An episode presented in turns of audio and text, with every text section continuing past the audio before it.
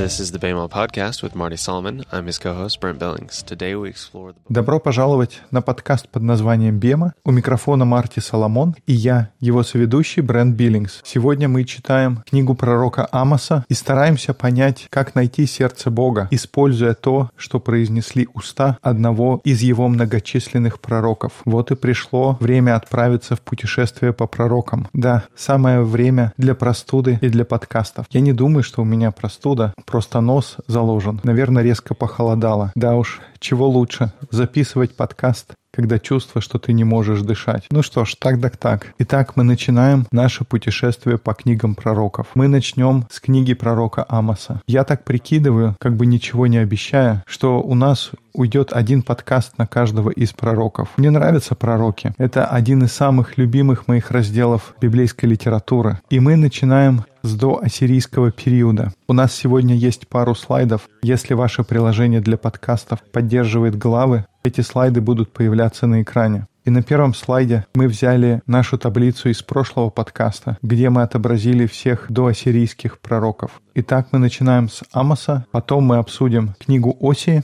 Это, как вы помните, те пророки, которые говорили к Северному царству Израиля, а затем разберемся с пророками, которые говорили к людям, живущим в Южном царстве Иуды. Это пророк Михей и то, что мы будем называть первым Исаией. То есть у нас будет Амос и Осия для Израиля, Михей и первый Исаия для Иуды. И просто чтобы пояснить, когда мы говорим первый Исаия, мы не говорим о какой-то левой книге. Нет, это часть Библии. Мы просто называем первую часть книги пророка Исаии.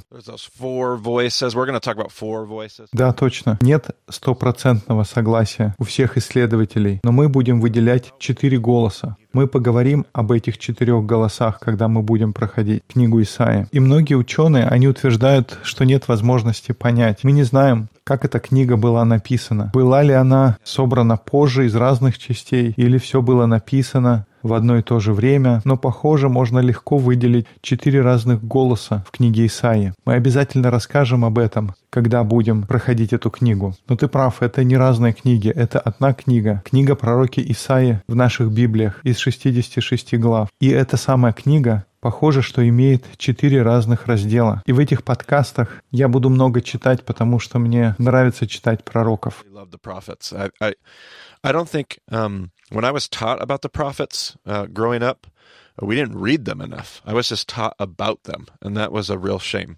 Um, it's, a, it's a shame on a couple different levels. One, one because the prophets. Я думаю, что когда я рос, не то чтобы мы совершенно их обходили мимо, Мне кажется, мы недостаточно читали, мы только говорили о них. И я думаю, причина, почему мы не проводим много времени в книгах пророков, она в том, что эти произведения, они не соответствуют нашим западным чувствам и желаниям. Как понятно, пророки — это такие поэтические, красивые произведения литературы, но они не очень подходят, когда нужно сформулировать какую-нибудь доктринальную позицию, или в западном стиле какое-нибудь утверждение о верованиях. Иногда мы используем пророков, когда они полезны, чтобы доказать, кто такой Иисус, или когда они говорят о пришествии Мессии. При этом мы теряем всю ту красоту и глубину, которая заложена в их произведениях. Есть работа, написанная Абраамом Джошуа Хешелем, одна из его самых известных книг. Раньше мы рекомендовали его книгу, которая называется «Суббота», но еще одна известная книга называется «Пророки».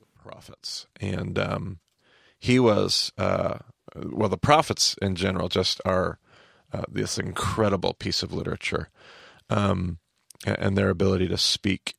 Uh, in some ways, some are going to say it's the first pieces of Hebrew literature that were actually ever Вообще, в целом, пророки — это невероятное произведение литературы, то, как они умеют выражать свою мысль. Кто-то говорит, что книги пророков — это первые произведения еврейской литературы, которые были написаны и собраны в том виде, который мы знаем сегодня. Очень значимые голоса для того периода истории. Но в наше время мы не знаем, как воспринимать эти произведения как по-настоящему ценить то, что написано в книгах пророков. Потому что, с одной стороны, сложно воспринимается тот поэтический язык, который они используют. А с другой стороны, у нас есть это окружение, в котором звучал этот голос. Такое партизанское движение тех времен. Это как подпольная война, как партизанский театр. Просто представьте, в какой обстановке им нужно было донести это послание которое несет достаточно подрывной смысл, и те литературные приемы, те гиперболы, которые они используют. Hyperbole.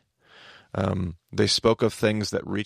Они говорили о вещах, которые затрагивали глубинные ожидания и чаяния людей их времени. Люди ждали справедливости, они ждали спасения, и то, что говорили пророки, невероятно четко откликалось в людях того времени. И еще одна причина, по которой, возможно, мы не так много времени проводим в изучении пророков, она заключается в том, что то, как мы воспринимаем их послания, это неточная картина. Если помните, когда мы говорили с Брентом о двух различных источниках, когда мы смотрели на книги царств и книги летописей или паралипоменон, мы говорили, что это один и тот же период истории, но у нас есть два источника. И как ты помнишь, каков был основной лейтмотив первого источника? Там была мысль, что вся проблема в том, что Израиль погряз в идолопоклонстве и безнравственности. И этому был противопоставлен какой взгляд? Что проходило красной нитью описание, которое мы читали во втором источнике? Основная проблема Израиля — это стремление построить империю. Is a lust for empire. Right. Now, when I was taught about the prophets growing up, И теперь, когда я учился, мне преподавали послания пророков, что очень четко проблема Израиля состоит в том, что он перестал поклоняться Богу, и они начали следовать за ложными богами. Меня учили, что послание пророков — это сокрушительная весть об идолопоклонстве Израиля и Иуды. И, конечно, это не лишено смысла, особенно если мы читаем с христианских позиций. Это может легко укладываться в доктринальное учение. Это очень хорошо подходит под шаблон думать, что люди неправильно поклонялись своему Богу. Они поклонялись ложным богам. Они занимались тем, что позднее в истории мы стали называть ересью. У них неправильно было поставлено поклонение. И сейчас, если вернуться к нашему самому-самому первому уроку, где мы говорили во введении о различном отношении к греху в западном и восточном миропонимании, мы тогда заметили, что в западном мире грех — это неправильное мышление, в то время как для восточного человека грех — это неправильное действие. И я думаю, это будет видно по мере того, как мы будем читать книги пророков, потому что как только я научусь различать, идолопоклонство перестает быть основной темой. И не поймите меня неправильно. Конечно, мы столкнемся с разговорами об идолах и идолопоклонстве. В некоторых пророках, очень немногих, их основной разговор будет об осуждении идолопоклонства. И также они будут затрагивать тему безнравственности. Но это не доминирующая тема в книгах пророков. И как только я это разглядел, я смог лучше понимать и по-настоящему ценить книги пророков в Библии. Поэтому на нашем подкасте, когда мы будем проходить через книги пророков, мы будем обращать внимание именно на это. Так что сейчас мы углубимся в книгу пророка Амоса, и мы начнем с первой главы первого стиха. Хорошее место, чтобы начать с самого начала. Нужно открыть первую главу, первый стих. Chapter 1, verse 1 is a great place to start. seems like a good place. The words of Amos, one of the shepherds of Tekoa, when he uh, saw what he saw concerning Israel two years before the earthquake, when Uzziah was king of Judah.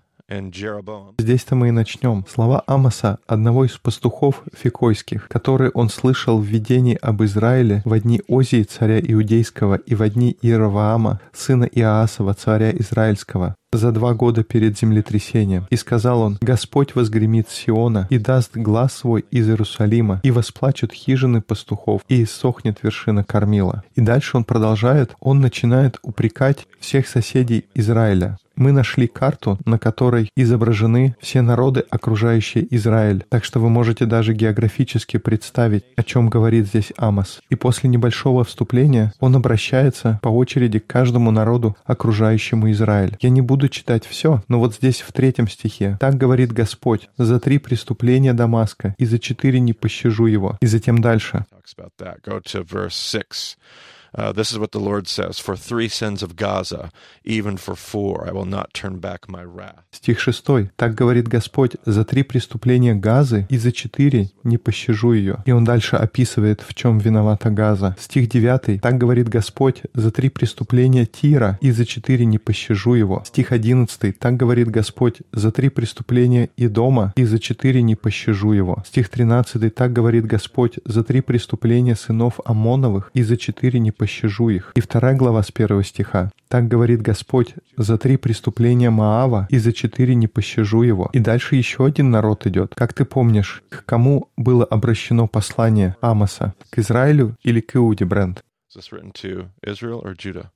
Um, Это был Израиль.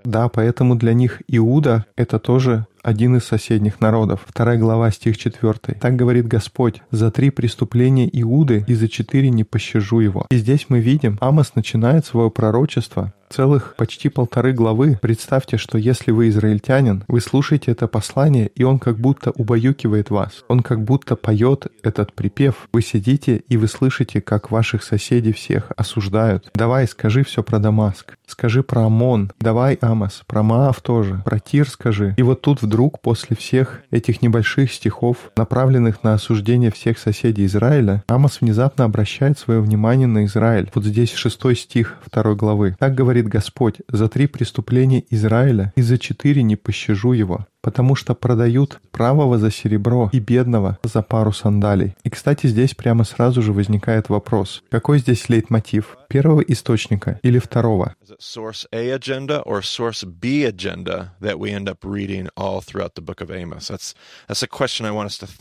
Это второй источник. И мы видим на протяжении всей оставшейся книги пророка Амоса, это становится основной темой. Поэтому, когда вы размышляете и боретесь, подумайте, в чем проблема в этой истории. Мы это видели на примере книг царств и летописей. А теперь здесь, когда Бог начинает говорить своими устами через пророков. И вот как он выражает эту проблему. Они продают правого за серебро и бедного за пару сандалий. Жаждут, чтобы прах земной был на голове бедных и путь кротких извращают. Даже отец и сын ходят к одной женщине, чтобы бесславить святое имя мое. На одеждах, взятых в залог, возлежат при всяком жертвеннике, и вино, взыскиваемое с обвиненных, пьют в доме богов своих. И когда мы читаем это, есть мысль, ну да, наверное, есть какое-то идолопоклонство здесь. Но если вглядеться, он обвиняет их вообще не в идолопоклонстве. Да, они лежат у разных жертвенников, но они лежат на одеждах, взятых в залог. И как ты понимаешь, одежда, взятая в залог? Ну это как будто кто-то говорит, я дам тебе, что просишь, но дай мне что-то в залог. Да, чтобы я мог быть уверен, что ты вернешь долг. Так что проблема здесь — это личные интересы. Я использую других людей в своих интересах. Здесь 6, 7, 8 стихи. Проблема в том, что мы используем других людей в наших интересах. И это звучит больше как проблема идолопоклонства или это проблема со справедливостью? Звучит как больше о несправедливости. Ну посмотрим, посмотрим. Давай продолжать читать. Вот здесь в доме богов своих, богов причем с маленькой буквы, выглядит как идолопоклонство. Но смотри, дальше говорится, вино, взыскиваемое с обвиненных, они пьют в доме богов своих. Так в чем же проблема? Здесь абсолютно убедительно показана проблема с правосудием. А я истребил перед лицем их Амарея, которого высота была, как высота кедра, и который был крепок, как дуб. Я истребил плод его вверху и корни его внизу. Вас же я вывел из земли египетской и водил вас в пустыне сорок лет, чтобы вам наследовать землю аморейскую. Из сыновей ваших я избрал в пророки и из юношей ваших в Назарее. Не так ли это сыны Израиля? Здесь мы видим то, о чем мы говорили на протяжении всего подкаста Бема до сих пор. Я взял тебя, вывел из Египта. Я хочу, чтобы ты помнил, откуда ты вышел. Я поместил тебя на перекресток всех земных дорог. Не потерял ли ты нить истории? Стих 12. «А вы, Назареев, поили вином». Кто такие Назареи были? Uh, they're set aside for Right. Lord's service. They can't cut their hair. No, um, no alcohol. Это люди, которые посвящали себя служению Господу. Они не могут стричь волосы, не могут пить алкоголя, не могут прикасаться к мертвым телам. Да, так что это как будто тебе наплевать на мою историю. Тебе все равно, к чему я стремлюсь. Бог говорит, что вы даже не позволяете людям, которые приняли обет назарейства. Ведь люди становились назареями добровольно. То есть вы не разрешаете даже тем, кто сами хотят следовать за мной. Вы заставляете их пить вино. И пророкам приказывали, говоря, не пророчествуйте. Вот я придавлю вас, как давит колесница, нагруженная снопами. И дальше я уже в третьей главе читаю. Слушайте слово сия, которое Господь изрек на вас, сыны Израилевы, на все племя, которое вывел я из земли египетской. Смотрите здесь этот момент. Я хочу, чтобы вы помнили, откуда вы вышли. Я хочу, чтобы вы обратили внимание на весь тот язык, на все те картины, на которые мы смотрели на протяжении наших занятий. Только вас признал я из всех племен земли. Можно вспомнить, как они заключили соглашение о партнерстве на горе Синай. Поэтому и взыщу вас за все беззакония ваши. Um, let's see here. I'll skip ahead to, let's see, maybe some chapter four here. Hear this word, you cows of Bashan on Mount Samaria. Давайте дальше посмотрим. Четвертая глава. «Слушайте слово сие, телицы васанские, которые на горе Самарийской. Вы, притесняющие бедных, угнетающие нищих, говорящие господам своим подавай, и мы будем пить». И здесь телицы васанские звучит как очень грубое обращение к женщинам Израиля. И, конечно, это оскорбительно, но это не потому, что он называет женщин коровами, а скорее потому, что телицы васанские, они были известны как откормленный скот, который пасся на пышных пастбищах на севере. И он здесь говорит, что они стали таким откормленным скотом. Он говорит, ты питаешься роскошью. Не обязательно это значит, что ты жирный, но скорее это образ откормленного скота. У него больше, чем нужно. Это не то, что мы говорили, когда есть всего впритык. Только-только достаточно. Здесь всего предостаточно, гораздо больше, чем нужно. That's a cow of Bashan, more than enough. You women who, now again, what are they doing? They're oppressing the poor and crushing the needy. You say to your husbands, Bring us some drinks. The sovereign Lord has sworn by his holiness, the time will surely come when you will be taken away with hooks, the last of you with fish hooks. Вот почему он использует этот образ васанских телиц. И смотрите снова, что они здесь делают. Они притесняют бедных и угнетают нищих. Я хочу бросить вызов всем, кто слушает нас подкаст. Проверьте, что Марти не просто выбирает отрывки, которые только говорят о справедливости, и намеренно пропуская все отрывки об идолопоклонстве. Эти книги пророков, они не очень объемные. Есть несколько, которые достаточно много страниц содержат. Но возьмите, почитайте пророков от начала до конца и скажите, пропускаю ли я отрывки об идолопоклонстве. Или все, что мы слышали до сих пор, достаточно четко говорит о том, что проблема проблема в стремлении к империи.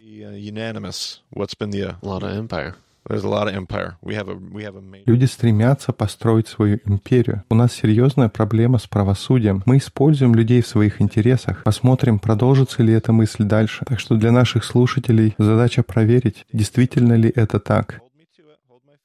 Ну, может быть, я могу процитировать что-то из пятой главы здесь четвертого стиха. «Ибо так говорит Господь Дому Израилеву, «Защите меня, и будете живы. Не ищите Вифиля и не ходите в Галгал, и в Версавию не странствуйте, ибо Галгал весь пойдет в плен, и Вифиль обратится в ничто. Защите Господа и будете живы, чтобы Он не устремился на дом Иосифов, как огонь, который пожрет его, и некому будет погасить его в Вифиле. О вы, которые суд превращаете в отраву и правду повергаете на землю. О, это интересный момент. Здесь говорится «суд превращаете в отраву» или в другом переводе «превратившее правосудие в полынь». О правосудии мы еще так плотно не говорили. На иврите есть два слова, которые обозначают правосудие. О каком здесь идет речь? Так, дай вспомню. Есть мишпат, и есть Дин, правильно? И тогда Мишпат — это обозначает такое правосудие, при котором все находится на своих местах, правильно? Это правосудие, которое восстанавливает порядок. Оно приносит целостность, шалом. Это как будто мы все приводим в состояние, в котором должно находиться. В то время как Дин обозначает такое карательное правосудие когда человеку воздается по заслугам. И тогда здесь о каком правосудии идет речь? О справедливом наказании или мишпат? Скорее всего, второе. Да, о вы, которые мишпат превращаете в отраву. И правду. Помнишь, какое слово обозначает правду, праведность? Слово зедека. Даже в современных синагогах есть коробки, которые называются зедека. Что в них кладут? Это туда, куда складывают пожертвования для тех, кто в чем-то нуждается. Да, точно. Так что слово правда, праведность оно в нашем западном понимании представляется, что мы должны подчиняться правильным правилам, иметь правильную точку зрения, быть послушными. И да, это правда, но само слово «праведность» и «правда» на иврите оно имеет прямое отношение к щедрости, принимать других, благословлять, заботиться о нуждающихся. Так что мы здесь читаем о тех людях, которые превратили справедливость в горечь и правду, праведность, зедека бросили на землю.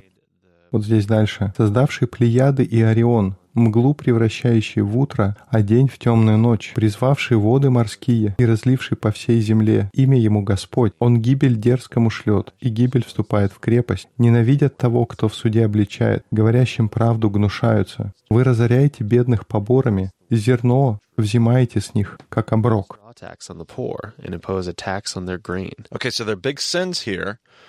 That they trample the needy, and as you just read there, they, they, they would tax the grain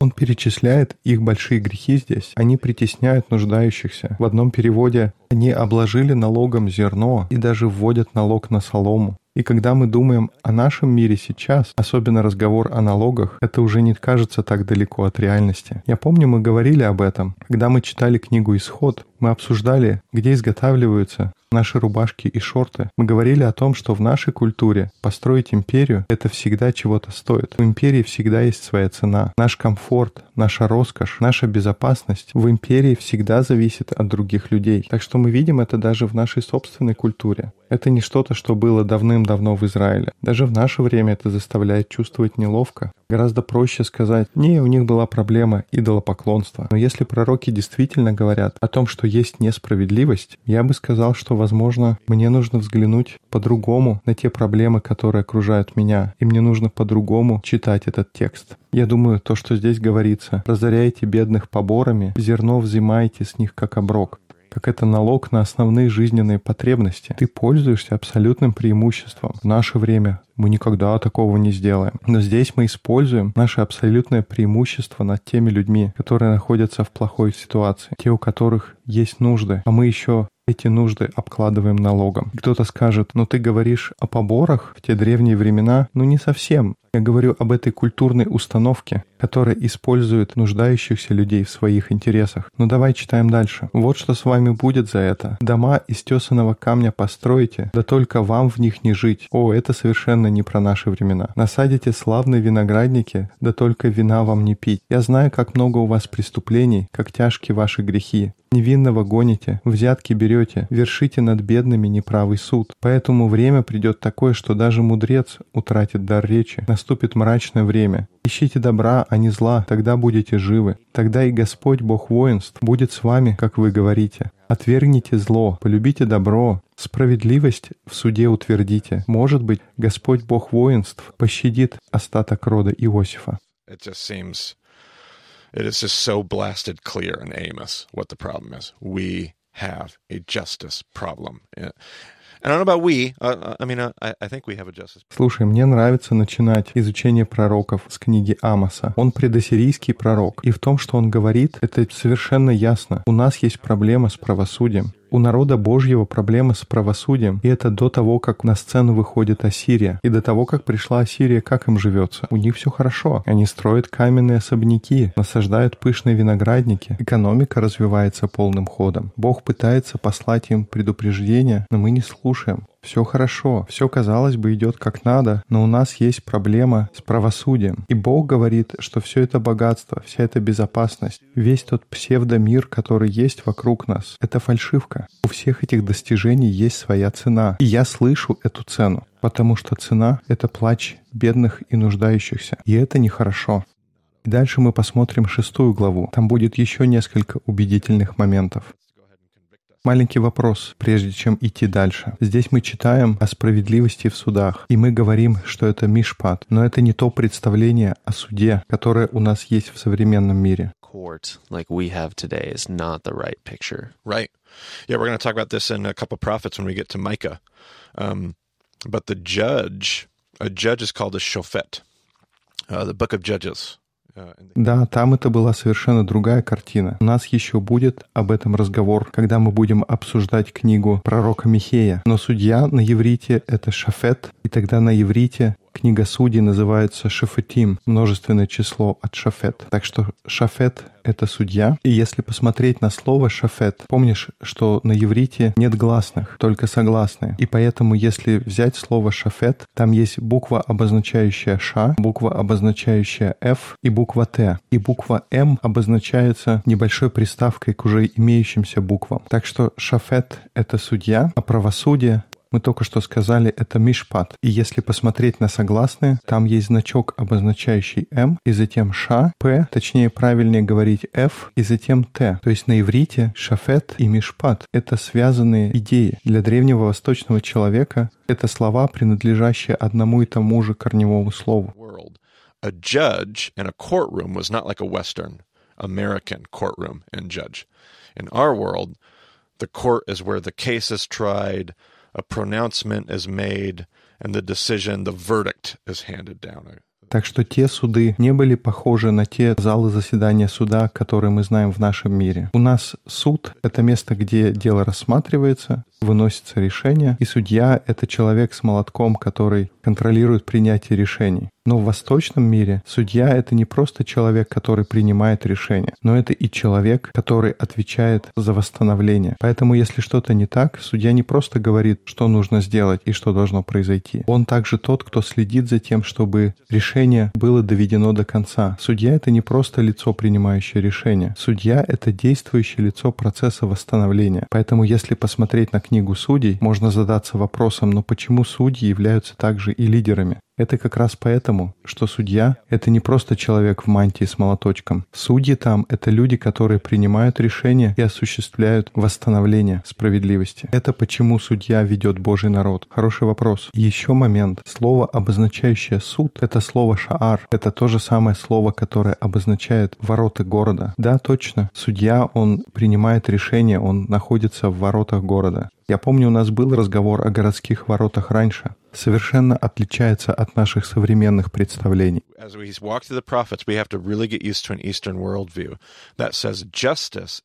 Очень важно, когда мы проходим через книги пророков, привыкнуть к восточному мировоззрению. И один из моментов — помнить то, что справедливость — это не возмездие. Справедливость — это восстановление, возвращение к исходному состоянию, когда все вещи на своих местах. Здесь, в Москве, в штате Айдахо, есть университет университет. И наш город, он находится прямо рядом с резервацией коренных американцев. И каждый год они приглашают племена в школу права. И у меня были несколько друзей, которые учились на юридическом факультете. Так вот, они бывали на ежегодной конференции, где они обсуждают разницу между американским правосудием и законами коренных американцев. И как мне рассказывали, я сам никогда не был, они всегда обращают внимание на то, что американская система правосудия — это одна из немногих систем правосудия в мире, построенная на чувстве возмездия. Как будто наша система ставит целью толкнуть людей от преступлений из-за того, что будет наказание.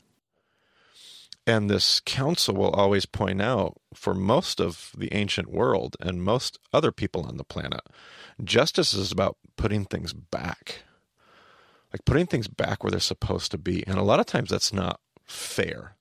И они говорят, что по представлениям древнего мира и во многих странах даже сейчас на нашей планете, справедливость заключается в том, чтобы вернуть все на свои места, вернуть ситуацию к тому, как она должна быть. И во многих случаях это может чувствоваться несправедливо. Это часто не выглядит как американское правосудие, как мы любим говорить, сделано в Америке. Но наше американское правосудие использует возмездие, в то время как правосудие древнего восточного мира, она состоит в том, чтобы собрать мир воедино, потому что из-за неправильных действий что-то было поломано. И цель не состоит в том, чтобы отплатить обидчику. И вполне возможно, что в процессе того, как мы собираем мир снова воедино, происходит то, что мы называли Дин. Дин вполне может быть частью Мишпата, но цель — это не Дин. Цель — это мишпат, это восстановление. И правда, это хороший момент. Нам нужно напоминать себе, когда мы слышим слово «справедливость», это не значит, что Бог придет и скажет «ты прав, ты не прав». Мы говорим о Боге, который говорит, как можно вернуть ситуацию к тому состоянию, в котором она должна быть.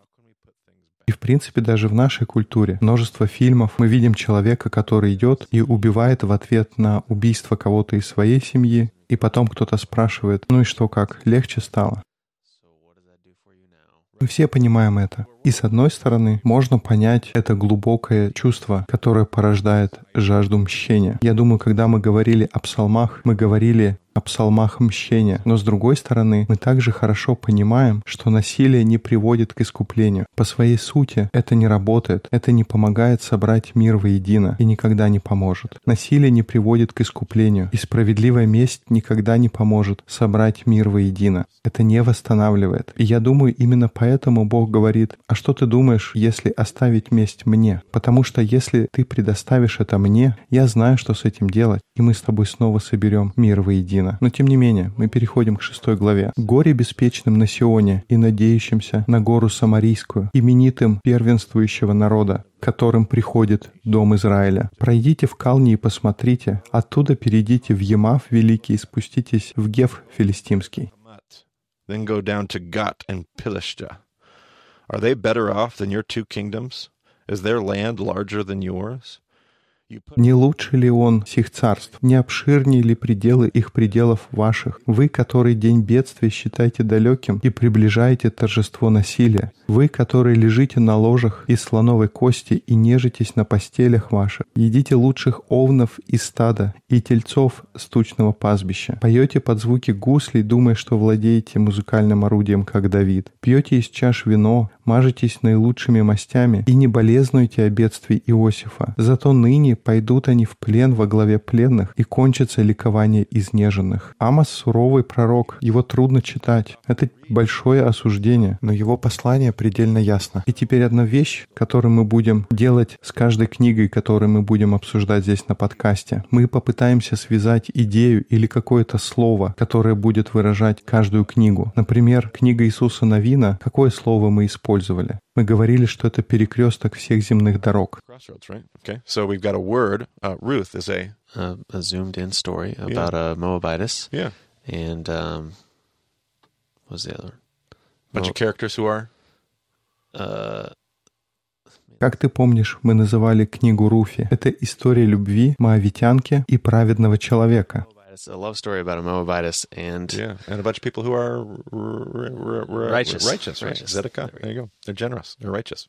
Um, so we try to link up every book with a word. Точно человек, который был щедрый, праведный. И мы постараемся найти для каждой книги слово или фраза. И одна из особенностей пророков, не уверен, что все, но многие используют какой-то образ. Иногда это какая-то физическая картина, как, например, Езекиль готовил свою еду на фекалиях. Это был тот образ, который он использовал для того, чтобы передать сообщение. В книге Осии тоже очень четко прослеживается этот образ. Итак, практически каждый пророк, у него есть образ, который он использует либо с литературной, либо даже с физической точки зрения. Как в театре есть образ, который используется для того, чтобы донести какую-то мысль. И когда мы говорим об Амосе, слово, которое мы будем использовать для него, это слово «отвес». И, Брент, ты мог бы прочесть из седьмой главы. Такое видение открыл мне Господь Бог. Вот Он создал саранчу в начале произрастания поздней травы. И это была трава после царского покоса. И было, когда она окончила есть траву на земле, я сказал, «Господи Боже, пощади, как устоит Иаков, он очень мал». И пожалел Господь о том, «Не будет всего», — сказал Господь. Такое видение открыл мне Господь Бог. Вот, Господь Бог произвел для суда огонь, и он пожрал великую пучину, пожрал и часть земли. И сказал я, Господи Боже, останови, как устоит Иаков, он очень мал. How can Jacob survive? He is so small. Okay, so То есть у Амоса есть эти видения, которые Бог дает ему. И первое видение о нашествии саранчи. И Амос обращается к Богу, он говорит, пощади, они не смогут выжить. А Бог говорит, хорошо, как тогда насчет огня? И я слышу здесь Авраама, который говорит, нет, они никогда не переживут. И дальше у него есть третья картина. Давай прочтем дальше. «И пожалел Господь о том. И этого не будет, сказал Господь Бог. Такое видение открыл он мне. Вот Господь стоял на отвесной стене, и в руке у него свинцовый отвес. И здесь бы я хотел пояснить, потому что я не был знаком с тем, как отвес используется. Но, Бренд, правильно я понимаю, что отвес, он дает прямую линию. Хотите верьте, хотите нет, но я никогда не знал, как это работает. straight wall, and a plumb line is what? Uh, it's a Ну да, это такая веревка с грузом. with a weight attached to the bottom of it. Right, and gravity forces it to be straight to plumb, straight to gravity, because it might not even be perpendicular with the ground, but it's going to be plumb to the center of the earth, if I understand my science correctly. Sure. И тогда сила притяжения натягивает ее вертикально вниз. И Земля может быть неровной, но отвес направлен точно к центру Земли, если я правильно понимаю эту науку. Если найдешь картинку или какое-то описание, можно добавить в заметки к этому эпизоду. То есть картина такая, Бог говорит, если Израиль — это стена, то я взял отвес, и стену я построил точно по отвесу. Но если теперь приложить отвес, давай прочтем дальше. «И сказал мне Господь, что ты видишь, Амос?» Я ответил, «Отвес». И Господь сказал, «Вот, положу отвес среди народа моего Израиля, не буду более прощать ему, и опустошены будут жертвенные высоты Исаакова, и разрушены будут святилища Израилевы, и восстану с мечом против дома Иераваамова». Okay, so God says, listen, here's the picture. I- Israel's my wall. I, I built this wall true to plumb. I built it straight Итак, Бог говорит, слушай, представь себе картину. Израиль — это моя стена. Я построил ее точно по отвесу. Она стояла прямо. А теперь я пришел, приложил отвес, и стена полностью испорчена. Настолько все плохо, что мы снесем ее и построим заново. Это картина, которую Амос использует для того, чтобы показать осуждение Божьего народа. Все было построено ровно, а сейчас стена вся перекошена. Мы потеряли сюжет истории. Мы настолько зациклились на несправедливости. Поэтому грядет суд. Бог разрушит стену, и Он начнет все сначала. Поэтому давайте в конце посмотрим на восьмую главу. Там мы увидим другую картину. То есть в обзоре мы книгу Амоса будем говорить, что это как отвес. Но если говорить о другой картине, то это корзина со спелыми плодами. Такое видение открыл мне Господь Бог. Вот корзина со спелыми плодами. И сказал он, что ты видишь, Амос? A basket of ripe fruit, I, I answered. And the Lord said to me, The time is ripe. God's got puns. Я ответил корзину со спелыми плодами. Тогда Господь сказал мне, «Приспел конец народу моему, Израилю. Не буду более прощать ему. Песни чертога в тот день обратятся в рыдание, говорит Господь Бог. Много будет трупов на всяком месте будут бросать их молча. Выслушайте это, алчущие поглотить бедных и погубить нищих. Это к вопросу о том, что мы обсуждали раньше. Вы, которые говорите, когда-то пройдет новолуние, чтобы нам продавать хлеб, и суббота, чтобы открыть житницы. Уменьшить меру, увеличить цену сикля и обманывать неверными весами. Люди не хотят праздновать. Вспомните книгу Левит. Когда же праздник закончится? Мне нужно снова вернуться к своему бизнесу и зарабатывать больше денег. Это то, что меня по-настоящему волнует. Когда уже эта суббота закончится, чтобы мы снова могли продавать, повышать цены и мошенничать с неверными весами. И дальше, чтобы покупать неимущих за серебро и бедных за пару обуви, а высевки из хлеба продавать.